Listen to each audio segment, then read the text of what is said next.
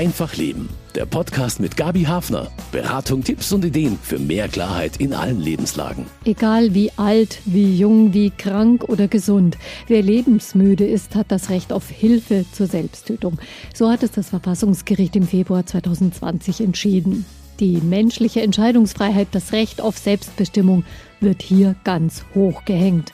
Ein Irrweg finden die Kirchen, aber auch manche Ärztevertreter.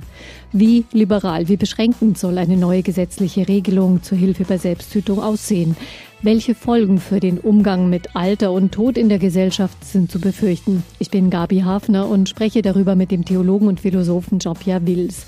Außerdem bei Einfach Leben gleich Erfahrungen eines Seelsorgers und eines Palliativspezialisten der Caritas.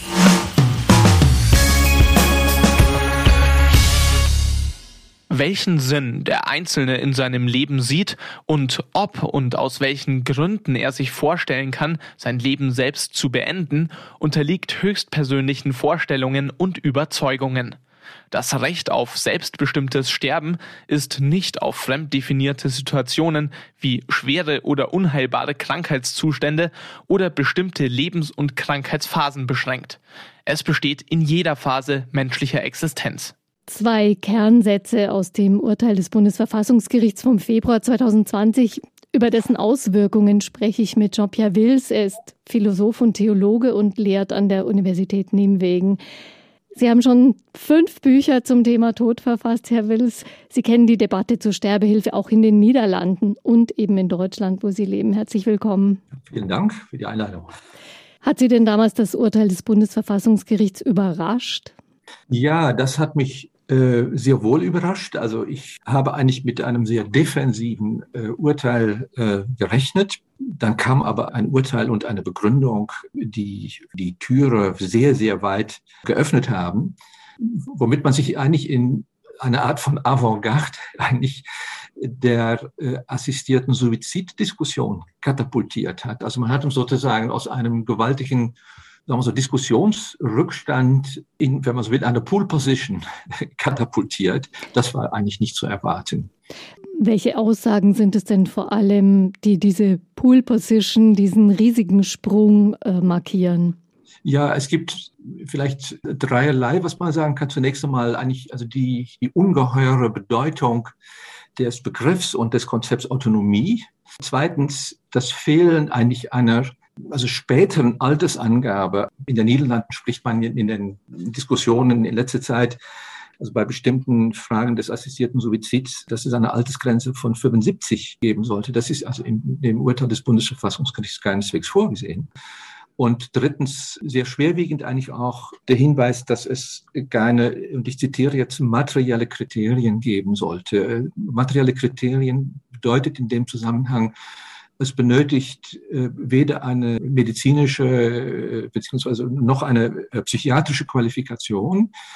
Es ist sozusagen das Selbstbestimmungsrecht des Einzelnen über die Sinnlosigkeit seines weiteren Lebens eigentlich zu beschließen und vor diesem Hintergrund, wenn man so will, eigentlich auch im Falle eines beabsichtigten Suizids um Assistenz zu bitten. Und Sie haben auch ein Buch verfasst mit dem Titel Sich den Tod geben, in dem Sie eben genau ausloten, warum dieses Konzept der Selbstbestimmung, diese, dieser sehr hohe Stellenwert von Autonomie, der individuellen Entscheidungsfreiheit, warum das so einen hohen Stellenwert bekommen hat und vor allem welche Konsequenzen das haben kann für unsere Haltung zum Umgang mit Alter und Tod äh, in der ganzen Gesellschaft. Sie haben gerade diese drei Punkte auch genannt, was Sie da vor allem beschäftigt. Sie gelten als jemand, der eine liberalere Regelung zur Suizidbeihilfe ja durchaus befürwortet hat. Nun gibt es solche Regelungen in manchen Ländern, in vielen sind sie gerade in der Diskussion. Hat Ihre Position sich im Lauf dieser Diskussionen auch verändert? Ja und nein. Also ich meine, nein insofern, als äh, ich seit sozusagen meine ersten etwas größeren Publikation zum Thema. Und das war im Jahr 1999. Seitdem hat sich eigentlich meine Grundposition, nämlich äh, doch eine Liberalisierung der Sterbehilfe zu befürworten, nicht grundsätzlich verändert.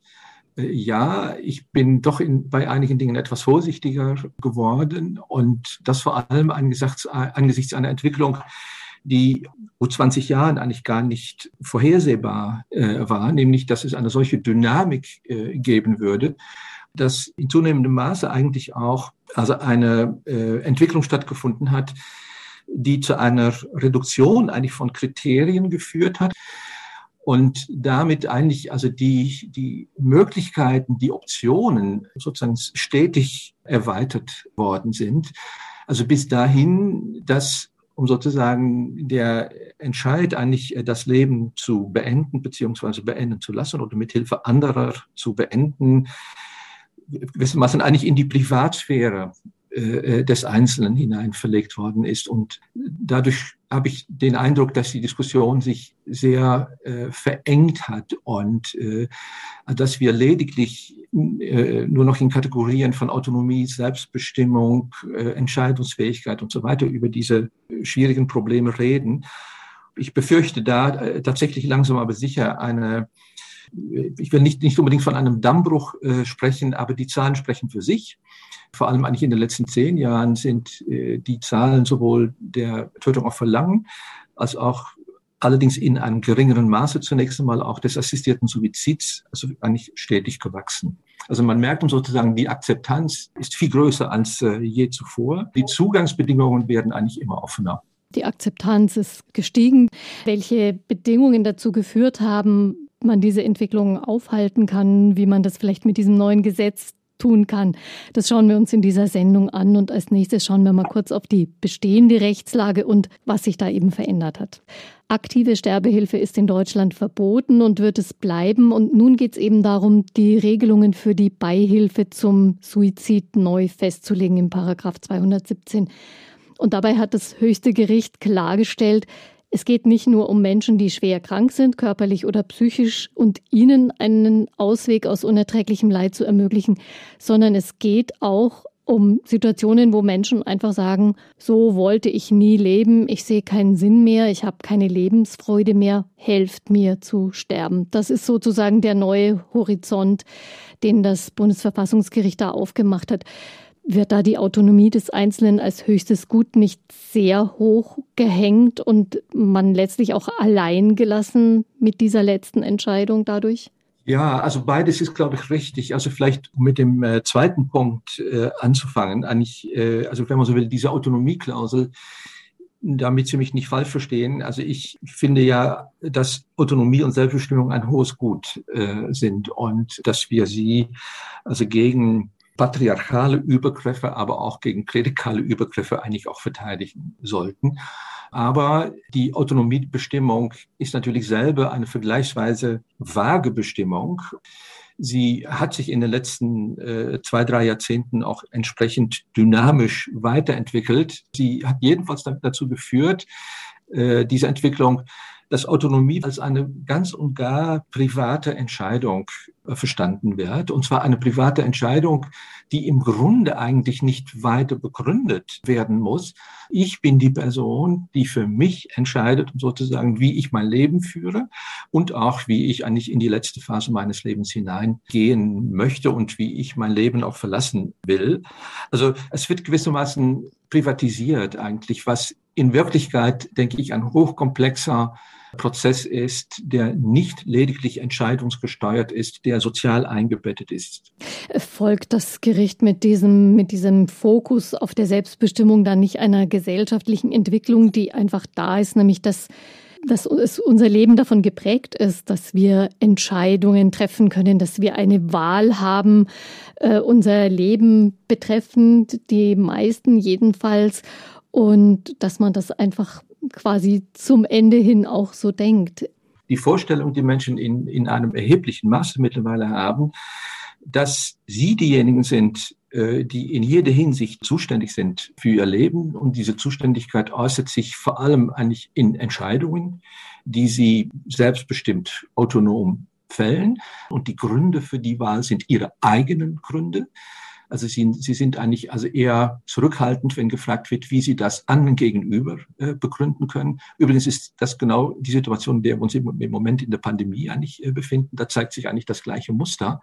Also diese Auffassung, dass wir Menschen eigentlich Individuen sind, die in einem hohen Maße nebeneinander leben in einem Behälter. Und diese Behälter nennen wir Gesellschaft. Aber darin operieren wir mehr oder weniger eigentlich wie selbstbestimmende ja, Solipsisten. Und wir finden es ungehörig, wenn von uns verlangt wird, dass wir in den Entscheidungen unseres Lebens immer wiederum auf andere Rücksicht nehmen und vielleicht eigentlich auch mit etwas mehr Vorsicht eigentlich äh, uns auch mit der letzten Lebensphase befassen. Aber wenn die Vorstellungen gar nicht mehr zur Diskussion gestellt werden dürfen, weil sie nun mal die privaten Präferenzen und Vorstellungen von diesen Individuen sind, dann befürchte ich, dass wir in diesen Angelegenheiten immer weniger zu irgendwelchen ja, Konsensen kommen werden, eigentlich auch im Hinblick eigentlich auf eine strafgesetzliche Regelung. Auch die katholische Kirche ist besorgt über eine Liberalisierung der Suizidassistenz.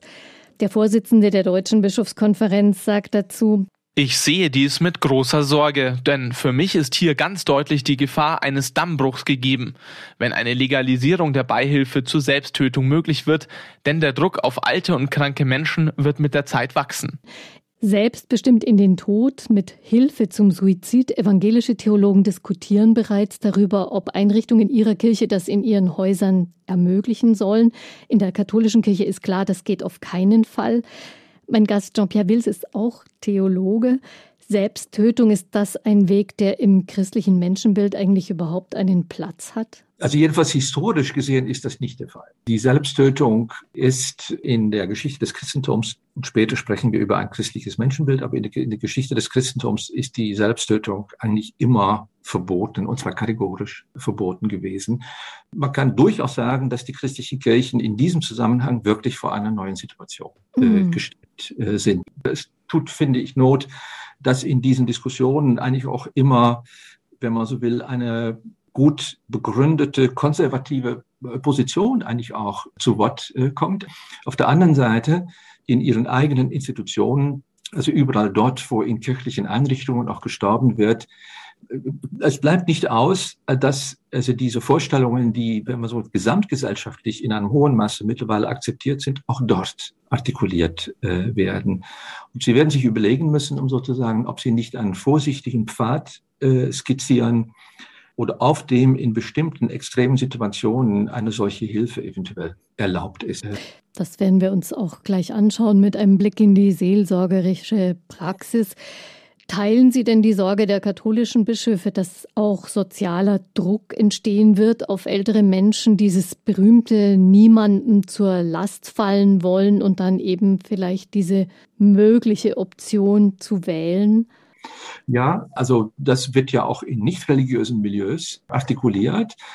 Ich glaube weniger, dass es eigentlich also eine Art soziale Erwartung ist, die unmittelbar an alte Menschen adressiert wird. Sie sollten sich doch irgendwann mal bald möglichst überlegen, wie es weitergeht, sondern dass Menschen in einem hohen Maße Vorstellungen eben über Autonomie und Selbstbestimmung internalisiert haben. Sie haben sie verinnerlicht und befinden sich, wenn man so will, im Sog eigentlich, also eines bestimmten wenn man so will, Sterbeparadigmas. Ja, also es, es gibt deutliche Hinweise eigentlich darauf, dass teilweise die Sprache von Selbstbestimmung und Autonomie so übermächtig wird, dass viele Menschen sich kaum vorstellen, dass es auch noch andere Sprachen gibt. Also dass es, wenn man so will, eine vielleicht etwas reichhaltigere Sprache gibt äh, in, in diesen Angelegenheiten. Also sie, sie haben den Eindruck, dass das, wenn man so will, eigentlich so eine Art Common Sense ist, ja, dass das nun mal eigentlich die richtige Auffassung ist und äh, dass sie irgendwann tatsächlich Gründe nennen müssen, weshalb sie überhaupt noch am Leben sind. Mhm. Und also da scheint mir wirklich ein, ein Kipppunkt auch erreicht zu sein, wenn Menschen plötzlich sich selber gegenüber den Verdacht äußern, sie müssten anderen gegenüber, aber vielleicht sogar sich selber gegenüber plausibilisieren, wieso sie ohne weiteres eigentlich noch am Leben sind. Ja, und ich glaube, dann, dann haben wir eine empfindliche äh, Schwelle überschritten. Also ich glaube, dass das eher das Problem ist, als das, wie das manchmal heißt, es die Erwartung gibt, sozial verträglich zu sterben. Das, mhm. glaube ich, ist eigentlich weniger äh, der Fall. Aber Menschen leben, wenn man so will, eigentlich also in diesem sie prägenden Bild, dass das Leben vor allem eigentlich darin besteht, eine Aneinanderreihung zu sein von Erlebnissen, Erfahrungen, von, von, von, von positiven Ereignissen, die sie aufgrund eigener Entscheidungen auch realisiert haben. Wenn das nachlässt und wenn das altersbedingt natürlich auch äh, immer schwieriger wird, äh, taucht offensichtlich immer öfters der Verdacht aus, nun lohne sich das Leben eigentlich mhm. auch äh, äh, nicht mehr. Und die nächste Stufe ist dann, sich zu überlegen, eigentlich, ob es überhaupt noch Gründe gibt, äh, am Leben zu sein. Und wenn man sie nicht nennen kann, dann entsteht unter Umständen der Verdacht zu parasitieren, eigentlich überflüssig noch anwesend zu sein und anderen einfach nur noch zur Last zu fallen. Da braucht es eigentlich dringend andere Bilder, andere Muster, Angebote, über die auch gesprochen wird, alternativ zu diesem Muster die letzte Entscheidung selbst zu treffen, womöglich dafür mit Hilfe aus dem Leben zu scheiden. Das ist etwas, woran katholische Einrichtungen jetzt auch arbeiten oder wo sie gefordert sind, ihre Angebote eben in Kontrast zu setzen und da eine Alternative zu bieten. Ich spreche mit dem Leiter des Fachbereichs Hospiz und Palliativ, Dr. Wolfgang Lingel. Herr Lingel, wie reagieren Sie denn darauf, dass eben auch dieses Thema Sterbehilfe, Suizidassistenz in der seelsorgerischen Begleitung auftaucht? Es fordert uns sehr heraus. Es ist, wir wissen noch nicht genau, wie das neue Gesetz, das ja in Planung ist, kommen wird. Und Vielleicht ist es aber auch gar nicht so schlecht, dass wir uns im Vorfeld jetzt so viel Gedanken machen müssen, dass wir eigentlich schauen, was unser Profil ist, wofür wir eigentlich stehen und uns klarer machen, was wir anbieten und letztendlich dann vielleicht auch Grenzen ziehen, was wir nicht anbieten können. Zeichnet sich da im katholischen Bereich schon eine Haltung ab oder rote Linien ab? Ja, vorgegeben ist eigentlich, dass wir angetreten sind in diesen Einrichtungen, um schwerst kranken oder auch pflegebedürftigen Menschen oder sterbenden Menschen die bestmögliche medizinische, pflegerische und auch ja, humane Unterstützung, seelsorgerliche Unterstützung äh, zugutekommen zu lassen. Das heißt, es geht um Menschen, die in schwerer Not sind und wir wollen das so gut wie möglich erträglich machen und sie auf diesen Weg begleiten. Und ein Angebot der Beihilfe zu entzieht, schließen wir eigentlich, das glaube ich, kann man jetzt schon sagen, generell aus, dass wir das unterstützen. Es sind ja nicht nur körperlich schwer kranke Menschen, denen ihr Lebensweg zu schwer wird, auch Menschen mit psychischen Erkrankungen mhm. oder auch sehr vereinsamte Menschen können den Wunsch ja haben, diesem für sie unerträglichen Leiden ein Ende setzen zu dürfen. Das heißt, damit kann jeder Seelsorger auch konfrontiert sein, auch wenn er nicht in der Krankenhausseelsorge zu tun hat. Ja. Muss man da Seelsorgern vielleicht auch noch mhm. mehr an die Hand geben? Wir seelsorgen dann, und da schließe ich auch die ehrenamtlich mit ein, wir haben eine Ausbildung für Seelsorgegespräche. Und das Zentrum ist eigentlich dieser Gespräche ist immer die Person, mit der wir sprechen. Und das Faszinierende ist eigentlich, dass viele Menschen, wenn sie sprechen, gerade auch mit Seelsorgern und Seelsorgerinnen sprechen, anfangen, über ihr Leben nachzudenken, also quasi und zu bewerten, wie es ihnen momentan geht und was sie für Wünsche haben, aber auch was sie für Enttäuschungen, Nöte, Ängste haben. Und das ist oft Thema dieser Gespräche. Glauben Sie, dass man künftig häufiger mit solchen Fragen oder mit Menschen konfrontiert sein wird in, in der Seelsorge, die sich mit dieser Möglichkeit mhm. beschäftigen? Ja. Also ob es mehr wird, weiß ich nicht. Ich weiß aber schon, dass es jetzt auch nicht bei Null ist. Also dass Menschen sich immer wieder beschäftigen, einmal ob ich noch weiterleben möchte oder auch Todeswünsche aufkommen, das ist eigentlich relativ normal. Das muss auch nicht die Phase der schwersten Erkrankung sein, das kann vorher auch der Fall sein. Und wie sie sich entwickelt, das ist ja auch die Sorge der Kirche und auch anderer äh, gesellschaftlichen Kräfte, die große Sorge, dass es normal wird und da vielleicht auch ein Sog entsteht dazu. Das weiß ich nicht. Ich finde es aber auch jetzt nicht an den Haaren herbeigezogen, dass das kommen kann. Eine Gruppe sind ja auch die Angehörigen mhm. von Menschen, die so einen Wunsch hegen oder vielleicht auch schon äh, sich da ein bisschen konkreter mit mhm. dieser Möglichkeit des assistierten Suizids beschäftigen. Da muss man ja auch als Angehöriger mindestens um seine Haltung ringen. Kann ich das akzeptieren? Wehre ja. ich mich dagegen? Ja. Das ist ja auch eine Frage, die vielleicht an Seelsorger herangetragen ja. wird. Mit sehr viel Sorgen auch, mit sehr viel vielleicht Vorwürfe, wo gemacht wird, wieso äh, kommt der, der uns so nahe ist, zu dieser Entscheidung jetzt, dass er überlegt, nicht mehr leben zu wollen. Was ich so erlebe, ist, dass das Beste eigentlich ist, wenn es diese Wünsche ernst genommen werden und dass man in ein Gespräch kommt. Also dass die Beziehung nicht abreißt, dass es auch nicht tabuisiert wird. Und vielleicht ist es auch eine Möglichkeit, nochmal sich intensiver auszutauschen und auch zu erzählen, wie schmerzhaft es vielleicht ist, zu hören, dass der, der so wichtig ist für mich, dass er nicht mehr leben möchte. So schmerzhaft es vielleicht ist und man am liebsten da einen Deckel drauf halten würde und nicht darüber spricht.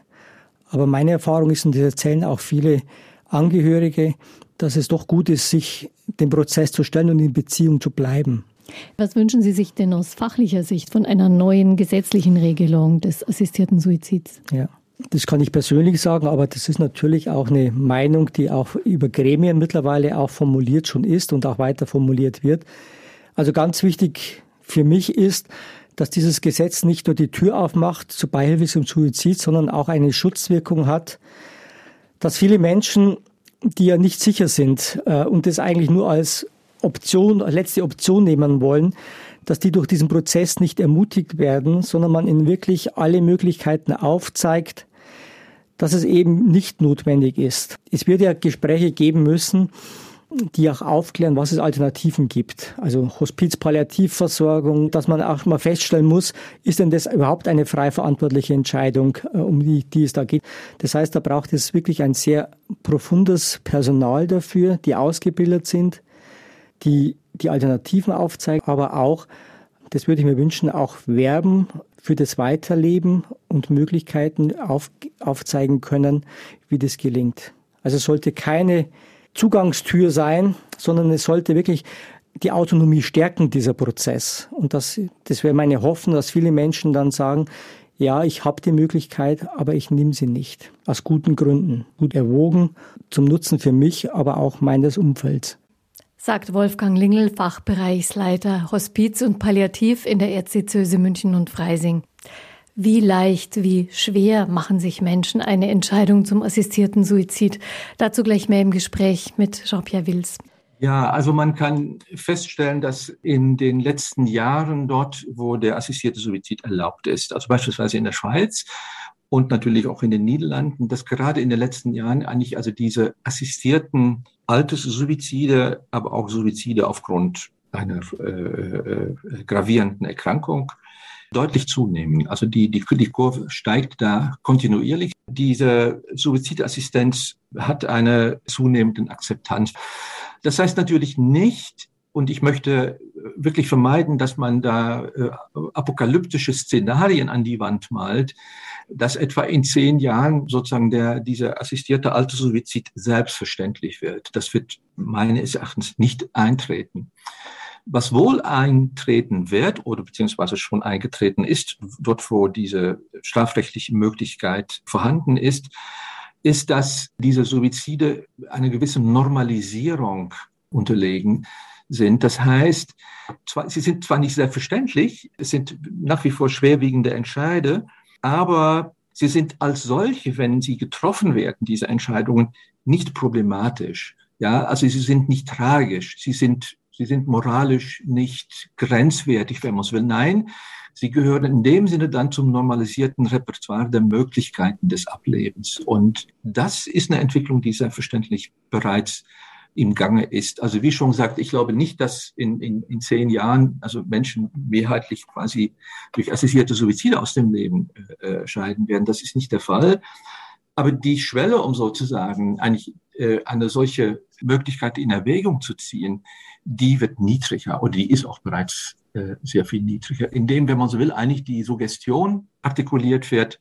Ja, im Grunde ist es unproblematisch. Es ist äh, okay, es, wenn du dich dafür entscheidest wenn du dich dafür entscheidest, dann ist das eben deine Entscheidung und dann werden wir sie selbstverständlich akzeptieren. Also mhm. da, da entsteht sozusagen eine Atmosphäre der, der Normalität.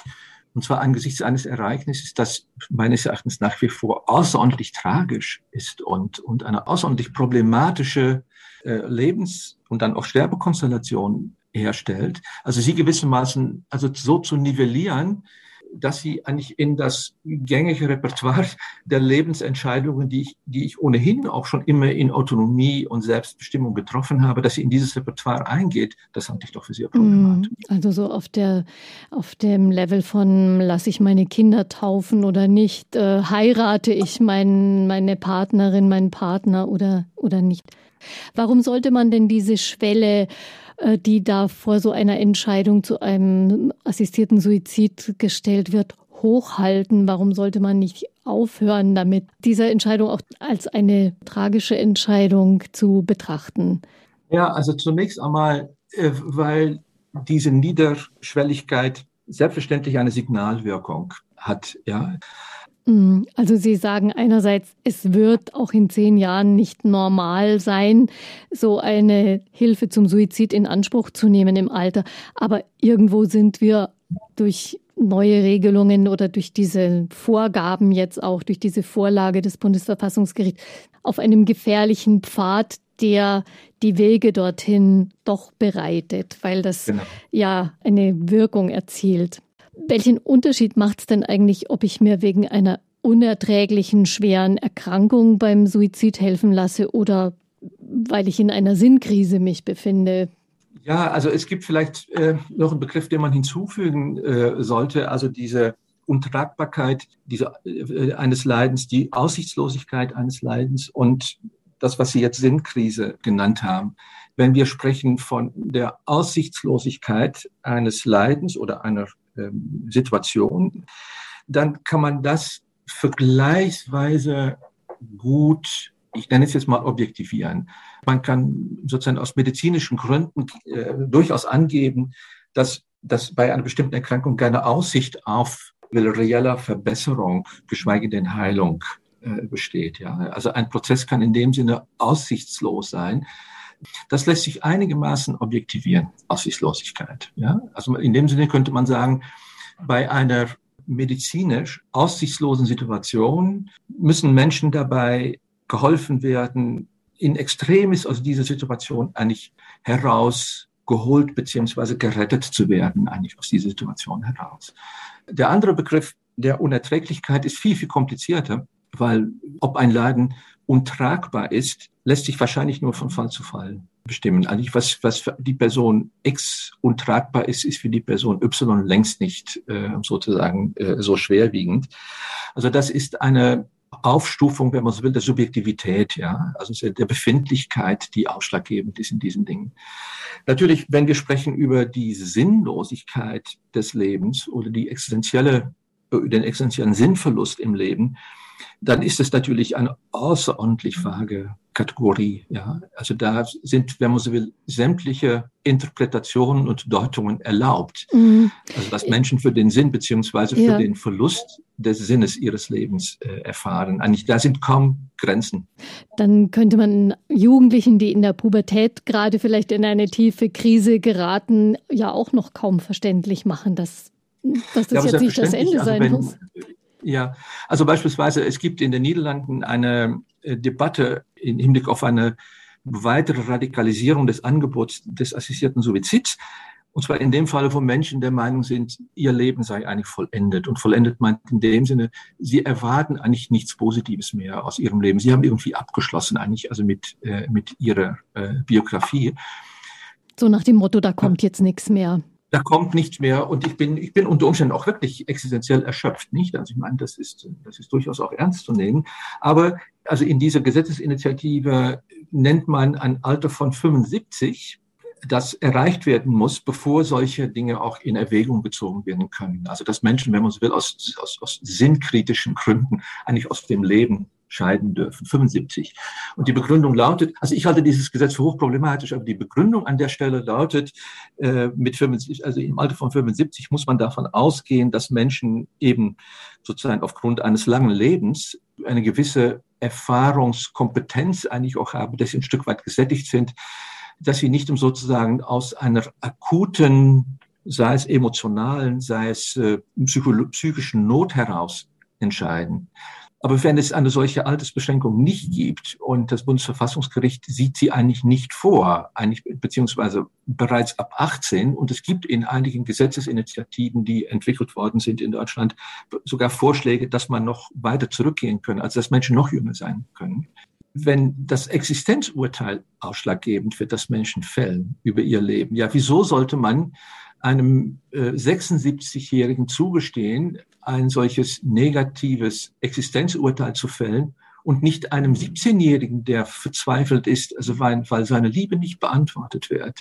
Wer will da überhaupt noch entscheiden über den Grad und die Intensität eines Leidens auf der Grundlage eines solchen vagen Kriteriums? Ja, also deshalb plädiere ich eigentlich, und dem Punkt bin ich also mit dem Bundesverfassungsgerichtsurteil keineswegs einverstanden, für die Einführung von materiellen Kriterien, also genau. von medizinisch relevanten psychiatrischen mhm. Kriterien. Anfragen nach assistiertem Suizid nehmen zu, sagt die Präsidentin der Deutschen Gesellschaft für Palliativmedizin, Claudia Bausewein. Und das gelte nicht nur für sterbenskranke Patienten, sondern auch für Personen, die lebenssatt seien. Sebastian Heller ist Fachreferent für Hospiz und Palliativ beim Caritasverband der Erzdiözese München und Freising. Herr Heller, kennen Sie solche Anfragen auch aus den Einrichtungen der Caritas?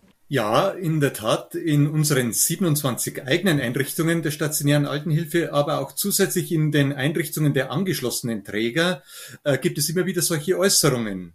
Aber das Thema ist auch bei den ambulanten Pflegediensten durchaus da.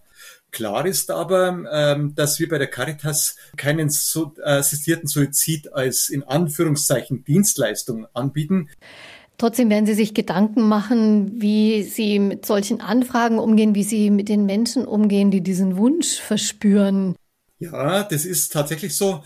Und das Allerwichtigste für uns ist, die Menschen, die einen Sterbewunsch äußern, absolut ernst zu nehmen und genau hinzuhören, was denn den Sterbewunsch auslöst. Häufig hören wir, dass äh, sie so nicht weiterleben wollen das, äh, was sie mit dem so meinen, äh, das gilt es dann genau herauszufinden. Häufig sind es die großen Ängste und Sorgen vor unerträglichem Schmerz, vor Atemnot und andere furchtauslösende Beschwerden. Aber auch die Angst, ihren Angehörigen und Freunden bei der Pflege und in der Begleitung ähm, sozusagen eine Überforderung darzustellen. Aber wenn jetzt jemand ausdrücklich den Wunsch hat, auch wenn da keine Krankheit ist, wo man sagt, das geht jetzt eh nicht mehr lang, ich quäl mich da nur rum, psychische Krankheiten im Alter, das ist ja auch ein Feld, wo man vielleicht drauf schauen muss, eine Einsamkeit, die sich vielleicht im hohen Alter auch tatsächlich nicht mehr ändern wird, unter der Menschen stark leiden. Wie kann man das auffangen? Das Allerwichtigste ist zunächst einmal, ähm, ich sage das ähm, in der Formulierung der verlässlichen Zugewandtheit. Das heißt ganz konkret, zuhören und da sein, genau hinhören, was die Menschen wirklich bewegt. Und es geht tatsächlich darum, dann rauszufinden, ob das wirklich der selbstverantwortete Willen des betreffenden Menschen ist. Die, dieser Sterbewunsch muss wirklich frei verantwortlich erkennbar sein. Klar ist aber auch für uns, dass wir sozusagen an den Umständen arbeiten, damit ein Weiterleben in Würde auch unter erschwerten Bedingungen einfach sinnvoll möglich sein wird. Was bedeutet das konkret für die Arbeit in den Einrichtungen? Welche Angebote müssen da sein? Wir arbeiten da in der Caritas ganz konkret an Handlungsleitfäden, die in den Einrichtungen dann tatsächlich die notwendige Sicherheit herstellen können. Was meinen Sie mit der notwendigen Sicherheit?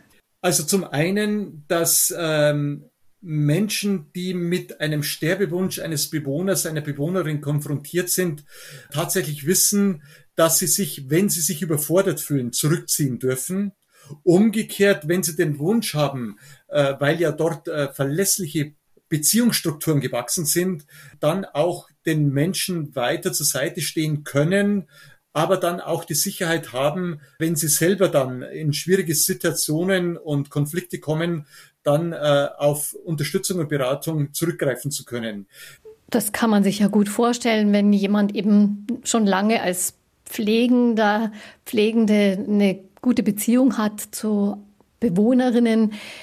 Wenn sich dieser Wunsch dann verdichtet, wie würde man da handeln? Das sind ganz wichtige Grundprinzipien, die Sie hier ansprechen. Das eine ist, wenn Menschen bei uns leben, dann leben sie bei uns und dürfen auch bei uns sterben.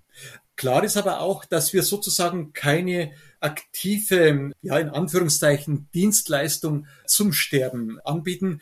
Man kann es in dem Satz vielleicht formulieren, wir wollen äh, sicherstellen, dass Menschen nicht durch die Hand eines anderen Menschen sterben, sondern an der Hand. Das heißt, die Begleitung ist sozusagen gewährleistet, auch wenn Bewohnerinnen und Bewohner sagen, so und jetzt mag ich nicht mehr und werde, und da gibt es ja durchaus auch Möglichkeiten, diesen Schritt zu tun, zum Beispiel der freiwillige Verzicht auf äh, Ernährung und Flüssigkeit. Und das gilt dann zum einen zu akzeptieren, und natürlich auch auszuhalten, wenn denn das frei verantwortlicher Wille des Betreffenden ist. Aber ähm, da, äh, dann da zu sein, sich nicht abzuwenden, das ist, glaube ich, auch in unseren Einrichtungen absolut gesichert. Also zusammenfassend gesagt, Sterbefasten, das wäre sozusagen die Form aus dem Leben zu scheiden, die akzeptiert wäre in der Caritas-Einrichtung. Hm, Herr Heller, was erwarten Sie denn von einem kommenden neuen Gesetz? Ich erwarte vor allem eine stabile und rechtssichere Balance, nämlich auf der einen Seite die Sicherung der frei verantwortlichen Selbstbestimmung. Das hat ja Karlsruhe ausdrücklich betont. Auf der anderen Seite natürlich auch stabile und rechtssichere Leitplanken für eine umfängliche und fundierte Beratung der betreffenden Menschen. Anders gesagt, das Sterben eben durch die Hand eines anderen wird weiterhin verboten sein.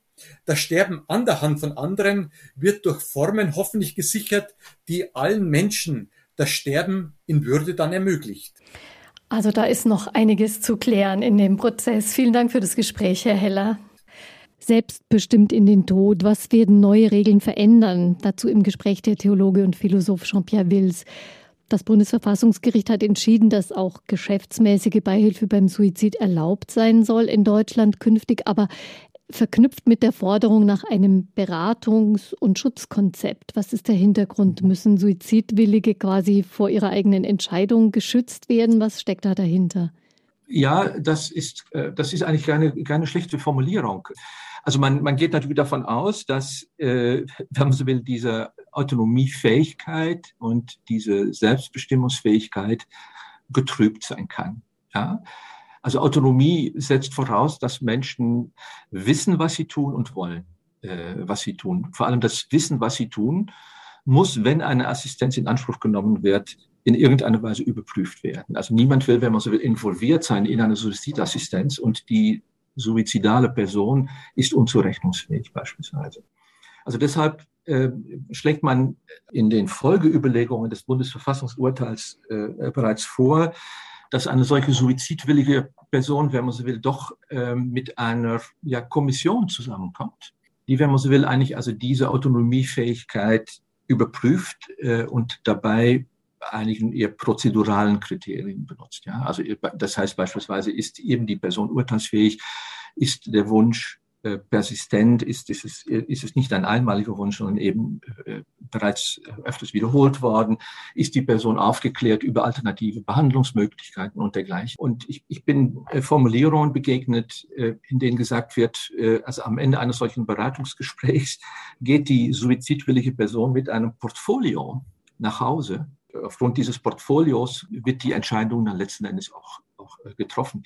Die Mitglieder dieser Kommission äh, müssen dann auch übrigens keineswegs Ärzte äh, sein, weil in dem Moment, wo diese medizinischen Kriterien nicht mehr ausschlaggebend sind, dann fällt natürlich die, sagen wir so, die Kompetenz, die schwerwiegende Kompetenz des, des, der Suizidassistenz nicht mehr sozusagen unter die äh, unter Tatherrschaft der Ärzte. Sie sind nicht die primären Korrespondenzpartner in so einem Fall. Also eine solche Kommission beispielsweise kann durchaus bestehen aus einem Psychologen, einem Sozialarbeiter, äh, einem Therapeuten, sogar Mitglieder der eigenen Familie werden für möglich äh, gehalten.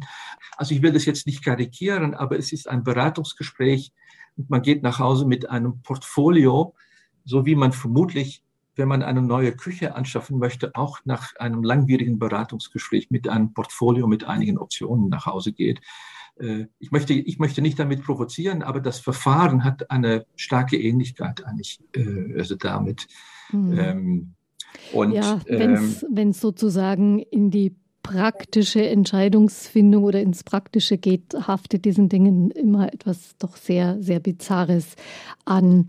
Sie fordern ja selbst auch, dass ein Kriterienkatalog erforderlich ist für diese letzte Entscheidung.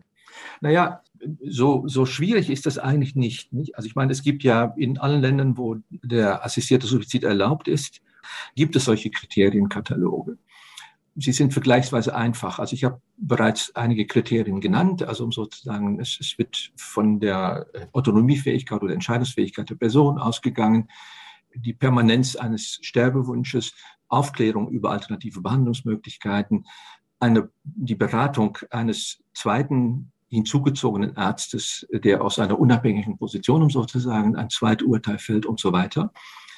Und überall ist von einem untragbaren und äh, aussichtslosen Leiden eigentlich also die Rede. Man hat immer unterstellt, anfangs, dass dieses letzte Kriterium eben solche medizinischen Gesichtspunkte enthält.